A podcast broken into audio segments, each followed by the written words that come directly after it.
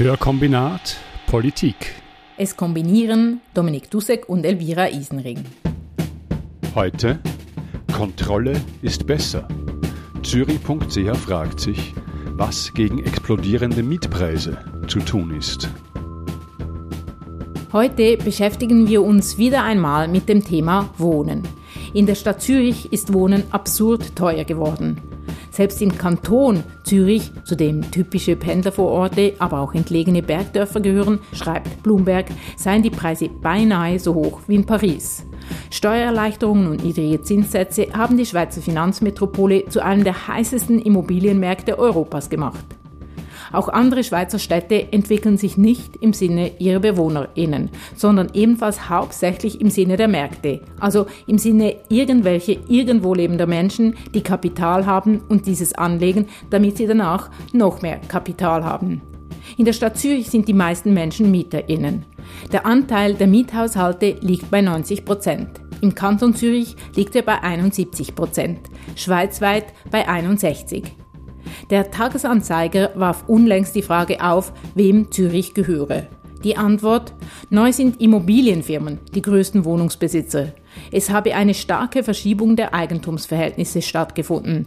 Die Stadt gehöre mittlerweile größtenteils institutionellen Anlegern, zu denen Pensionskassen zählen, Versicherungen, Fonds oder private Immobilienfirmen. In Folge 2 Wohnraum als Ware haben wir bereits über diese Problematik gesprochen. Die Mietpreise explodieren. Doch nicht nur die Mietpreise, auch die Grundstückpreise steigen immer mehr. Zudem begünstigt die Gesetzeslage Neubauten gegenüber Sanierungen, was wiederum die Mietpreise in die Höhe treibt und zudem schlecht fürs Klima ist. Das Problem trifft längst nicht nur Menschen mit kleinem Geldbeutel, das Problem ist im Mittelstand angekommen. Ende Mai lancierte das Stadtmagazin Zürich.ch eine Umfrage zur aktuellen Wohnungskrise. Dabei ist herausgekommen, praktisch alle Teilnehmenden sorgen sich wegen Verdrängung. Bei einer Leerwohnungsziffer von 0,07 Prozent mehr als verständlich. Auf die Frage, wer Schuld daran habe, gaben die meisten Leute zur Antwort, die Politik, die es versäumt habe, griffige Maßnahmen zu beschließen und die institutionellen Anlegerinnen wie Banken und Pensionskassen, die ihre Renditen mit immer höheren Mieten steigern. Was tun, damit Wohnen im Sinne der BewohnerInnen umgestaltet werden kann? Was tut die Politik? Welche Gegenmaßnahmen sind am Start? Ist die Wohnschutzinitiative die Lösung? Darüber weiß Zürich Co-Geschäftsleiterin und Redaktorin Lara Blatter Bescheid. Dominik hat mit ihr gesprochen. Lara Blatter, Zürich.ch hat sich das Wohnthema sehr zu eigen gemacht, kann man vielleicht sagen. Ihr habt selber schon Umfragen gemacht äh, in dem Zusammenhang. Ihr habt eine eigene Rubrik Wohnen auf eurer Homepage. Es gibt natürlich eine große Menge von Artikeln. Es gibt auch eine Kolumne, die Kolumne von Mietenmarta, die sich dem Thema widmet. War das bei Zürich von Anfang an äh, schon als Schwerpunkt gedacht oder ist es im Laufe der Zeit entstanden, vielleicht auch aufgrund von Rückmeldungen von LeserInnen? Ja, ich glaube, das kam so ein bisschen mit der Zeit war sicher eine Wechselwirkung. Wir haben immer wieder den Schwerpunkt Wohnen gesetzt. Also wir haben so Fokusmonate, das jetzt im Herbst, im Oktober startet jetzt der dritte zum Thema Wohnen. Und da begleiten wir das Thema auch noch mit Podien und Spaziergängen und daneben redaktionellen Inhalten. Aber ich glaube schon, dass so in den letzten Jahren hat sich das Thema Wohnen ein bisschen so rauskristallisiert. Und das kam zum einerseits, wir schrieben viel darüber, die LeserInnen antworteten, es kamen neue Inputs dazu. Und ja, jetzt diesen Sommer haben wir dann wirklich gefunden, die Rubrik, die steht jetzt auf unserer Homepage fest und das haben wir dann auch begleitet mit einem Manifest und einer Umfrage. Also im Jahr 2021 gab es eine Bevölkerungsbefragung und da kam auch heraus, hey, die ZürcherInnen nach dem Verkehrslab das Thema Wohnungsnot das größte Problem, das sie beschäftigt. Darum macht es eigentlich irgendwie nur Sinn, dass wir als lokales Stadtmagazin darüber berichten. Ja, und Zürich ist natürlich eine Stadt, die stark von äh, steigenden Preisen zum Beispiel auf dem Wohnungsmarkt mhm. betroffen ist. Es ist eine neue Studie vom Kantonalen Amt für Arbeit und Wirtschaft rausgekommen, wo drin steht, dass die Neumieten seit 2005 um 39 Prozent gestiegen sind. Das finde ich ja schon eine relativ eindrückliche Zahl.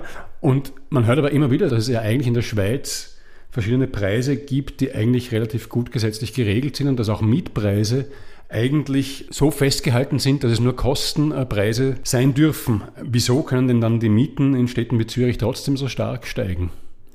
Ja, du hast es ja angetönt, es gibt eigentlich eine Deckelung, also es gibt vor, also nicht eine Deckelung, aber es ist vorgeschrieben, man darf, glaube zwei Prozent über dem Referenzzinssatz darf man Rendite draufschlagen, aber das wird halt einfach nicht kontrolliert.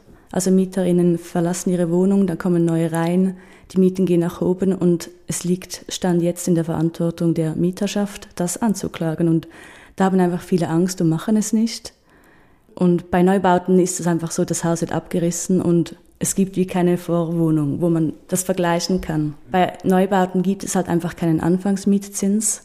Und wenn dann ein Haus abgerissen wird, wo vorher günstige Zweizimmerwohnungen drin waren und jetzt auch Zweizimmerwohnungen sind, aber viel größere Fläche, viel höhere Miete, dann, ja, dann geht das halt irgendwie so durch. Die gesetzliche Regelung lautet, der Mietzins darf nicht missbräuchlich sein. Hm. Missbräuchlich ist er, wenn damit ein übersetzter Ertrag aus der Mietsache erzielt wird oder wenn er auf einem offensichtlich übersetzten Kaufpreis beruht. In Zahlen heißt übersetzter Ertrag, wie soeben gehört, nicht mehr als zwei Prozent zusätzlich zum Referenzzinssatz. Das ist zumindest die Definition seit 2020, festgelegt durch einen Bundesgerichtsentscheid. Der Mieterinnen- und Mieterverband Schweiz kritisierte diesen immobilienfreundlichen Entscheid damals scharf. In laufenden Mieten, sogenannten Bestandesmieten, sind Erhöhungen des Mietpreises rechtlich eingeschränkt. Anpassungen sind möglich, wenn sich eben dieser Referenzzinssatz ändert. Der Referenzzinssatz ist ein Durchschnittszinssatz, mit dem die Hypotheken auf schweizerischen Liegenschaften verzinst sind. Er wird vierteljährlich vom Bundesamt für Wohnungswesen erhoben und bekannt gegeben.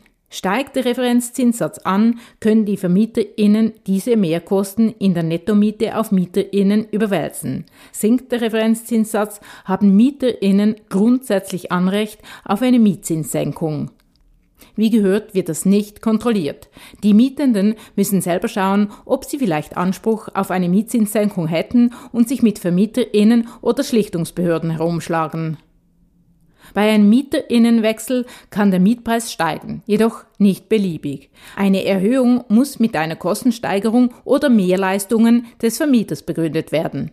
Außerdem sind Vermieterinnen im Kanton Zürich verpflichtet, bei einem Leerwohnungsbestand von unter 1,5 Prozent den früheren Mietzins sowie den Anfangsmietzins per Formular der Mieterin bzw. dem Mieter bekannt zu geben. Aber auch hier gilt, es gibt keine Kontrollmechanismen und ist somit Sache der MieterInnen, auf ihre Rechte zu pochen und überhöhte Anfangsmietzinse anzufechten. Das tun die allermeisten nicht. Kurz, das Mietrecht erlaubt VermieterInnen zwar nur eine beschränkte Rendite zu erzielen, das Gesetz wird aber nicht durchgesetzt. VermieterInnen machen darum mehr oder weniger, was sie wollen. Wenn keine Rendite erzielt wird und die Miete den tatsächlichen Kosten des Vermieters entspricht, dann nennt man das Kostenmiete. Wohnbaugenossenschaften verpflichten sich meist statuarisch dazu, ihre Mietzinsen nach der Kostenmiete zu berechnen. Laut Gesetz sind Mietzinse in der Regel ebenfalls nicht missbräuchlich, wenn sie im Rahmen der orts- oder quartierüblichen Mietzinse liegen. Bei Gebäuden, die über 30 Jahre alt sind, kommt oft die Vergleichsmiete zur Anwendung. Der Mietzins wird anhand eines Vergleichs mit den auf dem Markt gängigen Preisen für vergleichbare Objekte ermittelt. Das ein kurzer Überblick. Er zeigt vor allem, dass es schwierig ist, einen kurzen Überblick zu erhalten. Wie kommt man an all diese Infos? Wie weiß man zum Beispiel, was orts- und quartierüblich ist? Wenn du vorher gesagt hast, ähm, es ist eigentlich festgehalten, dass sich diese Mietpreise an den, an den Zinssätzen orientieren, mhm. dann nehme ich ja schon an, dass äh, auch äh, Immobilienbesitzer darauf angesprochen werden, vielleicht auch von JournalistInnen. Was bringen die dann für Argumente, wieso, sie, äh, wieso die Preise so, so stark steigen? Ja, oft wird man ignoriert. Also sie sagen schon oft so, ja, hey, das, das geht euch nichts an, das ist unser Ding. Ja, oft wird auch mit dem Markt argumentiert, dass sie sagen, hey, das ist marktüblich, das ist quartierüblich. Und das ist einfach ein Teufelskreis, weil eigentlich gibt es einfach die Marktüblichkeit nicht. Ich meine, wenn alle nach oben gehen, dann ist der Markt nachher einfach teuer. Aber es, das spiegelt ja dann wie nicht ab, wie es sein sollte. Oft ist es auch so, dass Neubauprojekte sind halt online ausgeschrieben, dann sind die Mietpreise da. Und sobald es vermietet ist, verschwindet es auch. Und dann sind die nicht mehr aufzufinden, sie geben sie nicht mehr raus, weil es ist Privateigentum, das geht uns JournalistInnen nichts an und ich glaube, das zeigt ja auch ein bisschen die Mentalität. Privateigentum ist in der Schweiz halt doch sehr hochgewichtet. Oft machen wir so Screenshots, dass wir einfach Dinge uns behalten, die wir auf Homegate oder sonst irgendwo sehen. Oder es gibt dann schon so Tricks wie mit der Wayback Machine, wo man so Internetseiten zurückdatieren kann, was ziemlich spannend ist. Aber ja, oft ist es einfach ein bisschen gut Glück, dass man gerade im richtigen Moment am richtigen Ort ist im WWW. Etwas, was ja auch äh, steigt und was sicher Einfluss auf, auf Mieten hat, sind die Grundstückspreise. Ich nehme mal an, das wäre dann auch ein Argument für Immobilienbesitzer, dass sie auch mehr zahlen und deswegen höhere Mieten verlangen können. Gibt es Ansätze, wie könnte man das Problem in den Griff bekommen, dieser steigenden Grundstückspreise? Ja, ich glaube, die Bodenpreise sind auch dem freien Markt überlassen und die sind halt in den letzten Jahren massiv gestiegen. Seit 2010 haben sie sich vervierfacht. Also heute kostet ein Quadratmeter gut 8000 Franken in der Stadt Zürich. 2010 waren es knapp 2000. Und das ist einfach absurd. Und ich glaube, da kommt man wahrscheinlich nur mit Regulierungen hin, dass man das irgendwie deckeln müsste. Ich hatte im Frühling ein Gespräch mit Karin Weißenberger. Sie ist Immobilienexpertin bei Casafair. Denn die machen sich eigentlich stark für Hauseigentümerinnen, die sich ein bisschen ihrer sozialen Verantwortungen annehmen wollen. Wir sprachen da auch ähm, explizit über eine, eine Liegenschaft im Kreis 3. Das war ein Haus, das für 11 Millionen oder ab 11 Millionen zum Verkauf stand. Und das Haus hat etwa zehn Wohnungen und eine Garage, also ist nicht ein riesiges Grundstück. Und da war klar, so hey, wer das bezahlt, der muss die Mieten um einiges erhöhen. Und ich glaube, da liegt der Krux, denn auch wenn jemand fair, also jemand, der findet so, hey, ich bin meiner Verantwortung bewusst, auch wenn so eine Person diese Liegenschaft kauft, damit man nicht selbst draufzahlt, muss man die Mietpreise erhöhen und das geht halt am einfachsten, wenn man neu baut und abreißt. Sie machte da ein Beispiel, dass man vielleicht je nach Quartier ja in Zürich festlegen könnte, was maximal Preise sind, weil es macht, irgendwie macht es ja schon Sinn, dass teils, ja, hat man ein Grundstück am See, das hat irgendeinen anderen Wert als irgendwie an der Langstraße, aber momentan ist es schon sehr absurd, dass halt einfach alle können machen, was sie wollen eigentlich. Also da gibt es bei diesen Bodenpreisen gibt es Stand jetzt keine städtischen oder kantonalen Eingriffsmöglichkeiten. Nein, also der, der Boden ist eigentlich der Spekulation überlassen. Dann ahne ich schon, glaube ich, die Antwort auf die nächste Frage, nämlich in dieser Studie, äh, von der ich vorher gesprochen habe, vom äh, mhm. äh, Zürcher Amt für Arbeit und Wirtschaft, das ist ja unter FDP-Vorsitz, Carmen Walker-Spee. Mhm. Die kommt innerhalb dieser Studie zum Schluss, ähm, um die Probleme zu lösen, müsste man den Wohnungsmarkt noch weiter deregulieren, damit vor allem noch mehr gebaut wird. Ich nehme mal an, du sagst mir jetzt, du glaubst nicht, dass diese Idee der Heilsbringer ist. Also wenn, solange die Bodenpreise so hoch sind, bringt ja mehr Bauen gar nichts. Nein, weil ich glaube, mehr Bauen führt automatisch zu einer Mietpreiserhöhung, weil eben Neubau ist einfach teurer. Material kostet, Arbeit kostet. Ja, es wird halt schlussendlich bezahlbarer Wohnraum abgerissen. Um jetzt spezifisch auf Zürich zu sprechen zu kommen, ich glaube auch unsere Baulandreserven sind äh, mehrheitlich aufgebraucht. Also wir müssen eigentlich verdichten. Wir können nicht einfach mehr bauen, weil es hat nicht einfach mehr Platz. Es muss irgendwie ein Mittelweg sein zwischen schonen, sanieren und, und wenn es nicht anders geht und die Bausubstanz so schlecht ist, klar, dann kann es durchaus sein, dass man mal neu baut. Aber ich glaube, hinzu kommt, dass, nicht, dass es nicht nur wichtig ist, dass gebaut wird, sondern auch wie gebaut wird. Das eine wäre, dass nachhaltig gebaut wird. Aber ich glaube auch unsere Platzansprüche sind, steigen immer mehr. Es wird immer mehr Quadratmeter pro Kopf benutzt und ja, auch da könnte man einsparen, damit es sozial verträglicher ist und auch die Mieten wieder günstiger werden. Oft kommt auch so das Argument, ja, der Markt will das ja, es wird ja nachgefragt. Es wird ja nachgefragt nach großen Zweizimmerwohnungen, es wird ja nachgefragt nach viel Luxus und alle haben einen eigenen Waschturm, aber ich glaube, der Wohnungsmarkt ist so ausgetrocknet, dass einfach alles nachgefragt wird und einfach auch alles vermietet werden kann. Meine, es kann auch ein sehr schäbiges Einzimmerwohnung an der Langstraße wird ja nachgefragt. Darum, darum finde ich es auch etwas ein Scheinargument, dass ja, wenn Neubauprojekte so geplant werden, dass sie viel Platz beanspruchen, sehr luxuriös sind. Das geht einfach um Geld. Man, man kriegt die Miete rein, darum muss man sich wie gar nicht so fragen, was wird eigentlich nachgefragt. Aber ich glaube, die Nachfrage nach großen Wohnungen, nach Wohnungen für nicht einfach die klassische irgendwie Vierkopffamilie, für große WGs, für günstige Wohnungen für alleinerziehende Mütter und, und, und. Das ist alles auch da, nur wird es nicht gebaut. Ja, es klingt natürlich gut, äh, wenn man Inserate liest, wo dann irgendwelche große, helle Wohnungen in sauberem, irgendwas neuem Haus oder so, das klingt immer schön sauber und super. Aber ähm, gerade aus, aus, der Erfahrung aus Winterthur, wo ich wohne, weiß ich, da gab es jetzt äh, viele Häuser im Besitz der Stefanini-Stiftung. Und solange der alte Stefanini da noch äh, was zu sagen hatte, wurde da einfach nichts gemacht. Das heißt, die Häuser waren alt und schief und es war kein toller Standard, aber es war für ganz viele Leute wichtiger, auch zentrumsnaher, äh, günstiger Wohnraum. Und ich bin sicher, dass auch weiterhin ein Bedarf nach solchen Wohnungen äh, bestehen würde. Aber anscheinend haben die Vermieter nicht hauptsächlich zum Ziel, solche Wohnungen anzubieten. Nein, überhaupt nicht, weil mit diesen Wohnungen lässt, lässt sich halt nicht so viel Geld machen. Und ich glaube, hier werden auch klar Mieterinnen bevormundet. Ich glaube, viele Leute brauchen das gar nicht, diesen Luxus.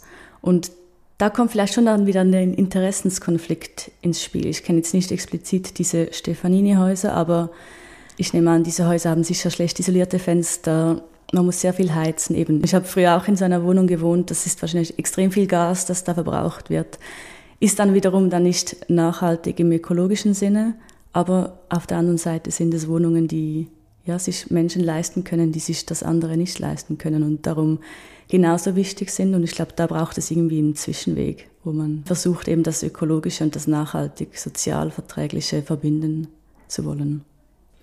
Ja, Verdrängung hast du schon angesprochen. Jetzt ist ja von Seiten der Rechten der allerbeliebteste Sündenbock von allen ist ja die Zuwanderung äh, und da wird auch gesagt, dass auch die unter anderem an den steigenden Mieten schuld sein soll. Äh, Jacqueline Badran von der SP hat jetzt äh, eine andere Art der Zuwanderung ins Spiel gebracht. Die NZZ hat das in ihrer unnachahmlichen Art unter die Überschrift gepackt, SP-Politikerin spricht sich gegen Zuwanderung aus. Aber sie hat eigentlich ganz klar gemacht, sie meint eine ganz andere Art von Zuwanderung und sie meint eigentlich die Steuerpolitik, mit der sehr finanzstarke Firmen angelockt werden, gerade in Zürich. Und wenn die dann daherkommen, kommen gut verdienende Menschen hierher. Und dann ist dann gleich mal zum Beispiel die Marktüblichkeit eines Preises eine andere.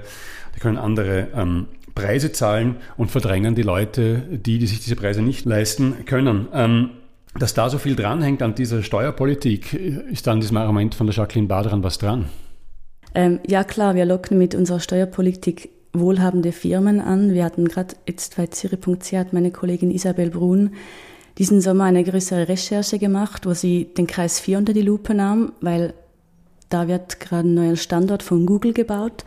Und das heißt einfach, mit der Zeit werden ganz viele neue ArbeiterInnen von Google nach Zürich kommen und oft sind die nicht so lange hier und ich glaube nicht, dass es jetzt hier in der Verantwortung ist. Also uns wurde dann auch vorgeworfen, wie wahrscheinlich die NZZ über Jacqueline Badran titelt, dass, dass wir jetzt gegen Expats schießen.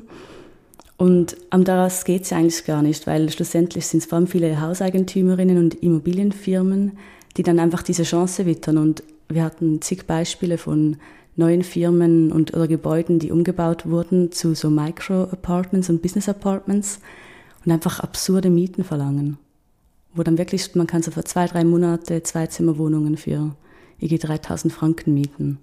Ja, spannend an dieser Recherche von Isabel war auch, dass sie ein Beispiel hatte, der, die hieß Nest Temporary AG und die vermieten genau solche teure Apartments. Und der Geschäftsleiter selbst ist in der SVP und er fand, die Wohnungsnot sei Folge von offenen Grenzen, aber er selbst profitiert ja genau von diesen offenen Grenzen, weil er wiederum diese temporären Business Apartments an wahrscheinlich Geschäftsleute vermietet. Also es gibt Firmen, die sich genau auf das auch spezialisieren, dass sie für wahrscheinlich oft eben sehr kurze Zeit für Leute, die nicht lange hier sind, solche Apartments teuer vermieten. Genau, die kaufen Gebäude auf und es ist einfach lukrativer für sie, an Leute zu vermieten, die temporär hier sind, weil eigentlich hat die Wohnung ja vorher einen anderen Anfangsmietzins gehabt, aber meine Leute, die einfach für ein, zwei Monate nach Zürich kommen, die haben ja keine Chance, sonst etwas zu finden. Und wenn sie genug Geld haben, dann mieten sie so ein Apartment, wohnen da drin. Aber die wüssten wahrscheinlich gar nicht Bescheid, dass sie eigentlich diesen Mietzins ja auch anfechten könnten. Ja, das ist schon ein großes Problem.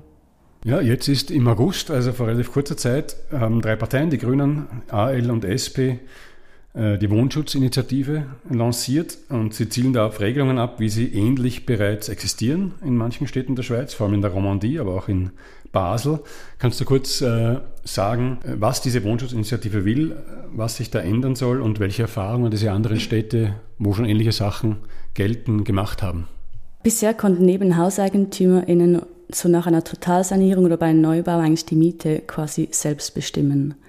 Die Wohnschutzinitiative will eigentlich, dass diese Mieten künftig wie bei der Baubewilligung eingegeben werden müssen und dann auch genehmigt werden. Also es wird wie schon bevor gebaut und saniert wird, wird kontrolliert, ob das zulässig ist oder nicht. Ja, und im Endeffekt geht es eigentlich darum, dass dann endlich diese 2% Rendite über dem Referenzzinssatz, die gesetzlich eigentlich so festgeschrieben ist, kontrolliert wird und und ja, ich glaube, im Kern zielt es darauf ab, dass es nicht mehr attraktiv ist, einfach ein Haus zu kaufen, leer zu kündigen und zu sanieren oder neu zu bauen. Der Hauseigentümerverband ist in Zürich ja ein große, eigentlich der große Gegner dieser Initiative. Ähm, sie finden da, eben, es wird unattraktiv gemacht zu sanieren und alles würde verlottern. Und da bringen sie immer das Beispiel von Genf, weil Genf hat das und ich kann jetzt da wie nicht aussagen, ob das stimmt oder nicht, aber ich glaube, das wäre sehr spannend, dem journalistisch nachzugehen, ob in Genf wirklich jetzt alles verlottert. Mhm. Ich glaube schon, dass es wahrscheinlich eine Bürokratie ist, die man jetzt implementieren müsste und das müsste aufgebaut werden. Aber ich glaube, so der, der Trick, dass das bereits bei der Baueingabe gecheckt wird, ja, scheint in meinen Augen als Laien eigentlich schon ziemlich einfach, weil das Baugesuch muss ja eh gestellt werden. Man kann trotzdem erwarten, auch wenn äh, da ja nur ein bisschen mehr geprüft werden muss, als jetzt ohnehin schon auch geprüft wird, dass äh, die Gegner von dieser Wohnschutzinitiative ähm, mit Bürokratie argumentieren werden. Ich habe ja auch eine Geschichte gelesen von Hausbesitzerinnen, die Häuser sanieren wollen und zwar noch dazu ökologisch sanieren wollen und trotzdem äh, halbwegs äh, moderate Mietpreise verlangen wollen, also sozusagen mit guten Absichten mhm, da mhm. rangehen. Und die haben gesagt, dass wegen der vielen Bauvorschriften sind ihre Pläne jetzt ins Stocken geraten. Ist also an dem Argument mit, es herrscht so viel Bürokratie oder es herrschen so viele Vorschriften, das von den Rechten nie aufkommt, äh, doch etwas dran? Ja, ich glaube bestimmt, wir haben, es herrscht viel Bürokratie in der Schweiz, dafür sind wir auch bekannt, aber im Endeffekt glaube ich, ohne Regulierung kriegen wir das nicht hin. Und jetzt bei diesem Beispiel, ähm, Kollegin Noemi Laux hat diesen Text geschrieben. Und das Problem dieser Familie war, sie wollten sanieren, statt abreißen und neu bauen. Und dann aber auf das bestehende Gebäude wie ein neuer Stock, also aufstocken, wie eine neue Wohnung obendrauf bauen. Sie haben die Pläne dann eingereicht für diese Aufstockung und wurden dann aber abgelehnt, weil das Gebäude schlussendlich dann wie zu hoch wurde. Und das erscheint im ersten Moment schon so, okay, das, was soll das? Eigentlich ein gutes, nach, ökologisch nachhaltiges Projekt, aber weil es ein paar Meter zu hoch ist, wurde es dann von der Stadt ähm, nicht gut geheißen. Und jetzt kommt für diese Familie, glaube ich, einfach nur Abreißen und Neubauen in Frage. Und ja, auch da kommt man wieder zurück eigentlich auf das Kernproblem. Sie haben halt einfach einen x-beliebigen Preis für dieses Haus bezahlt und damit sich das lohnt, was sie da gezahlt haben, müssen sie die Fläche einfach besser ausnutzen. Und ja, da kann man sagen, so hey, ja, es sind zu viel, vielleicht zu viel Bürokratie, zu viele Regulierungen, aber es kommt dann immer darauf an, was wir wollen mit den Regulierungen, weil ich glaube, es sind einfach vor allem vielleicht in dem Sinne, wenn man ökologisch nachhaltig bauen will, haben wir vielleicht eher falsche Regulierungen. Sie sind weniger vielleicht auf soziale Aspekte oder ökologische Aspekte ausgerichtet. Ja, vielleicht brauchen wir mehr finanzielle Anreize, um ja, damit es attraktiver wird, ökologisch zu sanieren. Und ja, da kann man jetzt fragen, ist die Bürokratie das Problem oder eben sind fehlende finanzielle Anreize das Problem? Du hast vorher schon äh, von äh, nach Quartieren unterschiedlichen Deckelungen gesprochen. Ich habe ein bisschen das Gefühl als Laie, diese äh, ganze Entwicklung auf dem Wohnungsmarkt und was man alles bedenken muss, das wird auch oft sehr komplex geschildert, sodass dann der Eindruck entsteht, es wäre nicht so einfach, da was zu machen. Äh, wie ist da euer Eindruck? Werden mit solchen Argumenten oder mit solchen Darstellungen vielleicht auch einfache Lösungen äh, verhindert? Nein, ich glaube, es ist komplex. Ich glaube, es sind sehr viele Ansprüche, sehr viele verschiedene Ansprüche präsent. Und darum glaube ich, ist es auch wichtig, eben, dass man darüber berichtet, das einordnet. Ich meine, auch in jeder Redaktionssitzung, wenn ein neues Wohnthema aufkommt, da müssen wir uns auch immer wieder einlesen. Es ist sehr kompliziert. Und ich glaube im Endeffekt, es gibt keine Stadt, wo wir es allen recht machen können. Also da kommen ja dann schnell auch andere Themen ins Spiel. Die Stadt soll sozial, sie soll nachhaltig sein, sie soll ökologisch, alles muss nah, alles muss behindertengerecht, feministisch, wenig Verkehr, gut erschlossen. Es sind so viele Dinge, die einfach so viele ähm, Konflikte auch hervorbringen. Aber ich glaube schon, im Endeffekt, der Markt ist vom Geld gesteuert. Heißt, einfache Lösungen, die gibt es vielleicht schon, aber die kosten halt mehr Geld. Also wenn wir ökologisch bauen wollen, sozial verträglich, möglichst ohne Verdrängung, klar, dann gibt es Studien, wie das geht, was es braucht. Aber das kostet. Darum glaube ich nicht per se, dass die Politik verhindern will, aber die Politik unterliegt halt einfach auch diesem wirtschaftlichen Druck. Es besteht also großer Handlungsbedarf, um Städte und Gemeinden im Sinne ihrer BewohnerInnen zu organisieren. Auf nationaler Ebene läuft aber noch immer alles im Sinne der Immobilienlobby. Die Volksinitiative Mehr bezahlbare Wohnungen wurde abgelehnt. Ebenfalls erfolglos blieben die Vorstöße der SP von Sommaruga und Badran im Stände- und Nationalrat. Sie zielten darauf ab, illegale Renditen bei Mieten zu kontrollieren. In Basel wurde derweil die Initiative Ja zum echten Wohnschutz angenommen. In Zürich wurde im August die Wohnschutzinitiative lanciert. Sie will Städten und Gemeinden ein Instrument in die Hand geben, um bezahlbaren Wohnraum zu schützen. Abreißen und Neubauen soll sich nicht mehr lohnen dürfen.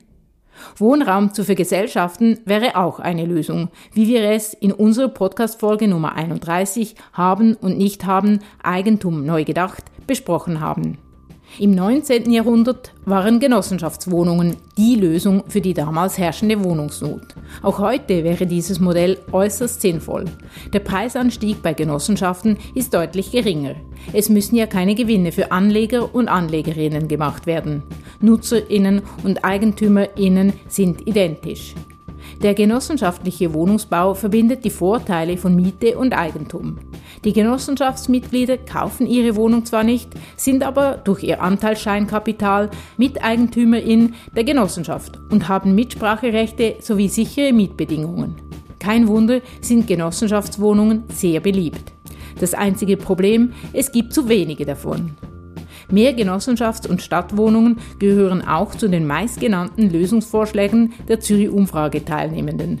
Weitere Vorschläge sind Mieten deckeln, Renditen kontrollieren, CS Immobilien enteignen und Airbnb verbieten. Es mangelt also nicht an Ideen und Lösungsvorschlägen, sondern am politischen Willen. Der geht im Übrigen in die ganz andere Richtung. Während der Fertigstellung dieser Folge hat das Parlament gerade für einen weiteren Angriff auf das Mietrecht gestimmt. Ziel der aktuellen parlamentarischen Initiativen höhere Mieterträge sowie eine Schwächung des Kündigungsschutzes. Das Thema Wohnkrise wird uns wohl noch eine Weile beschäftigen.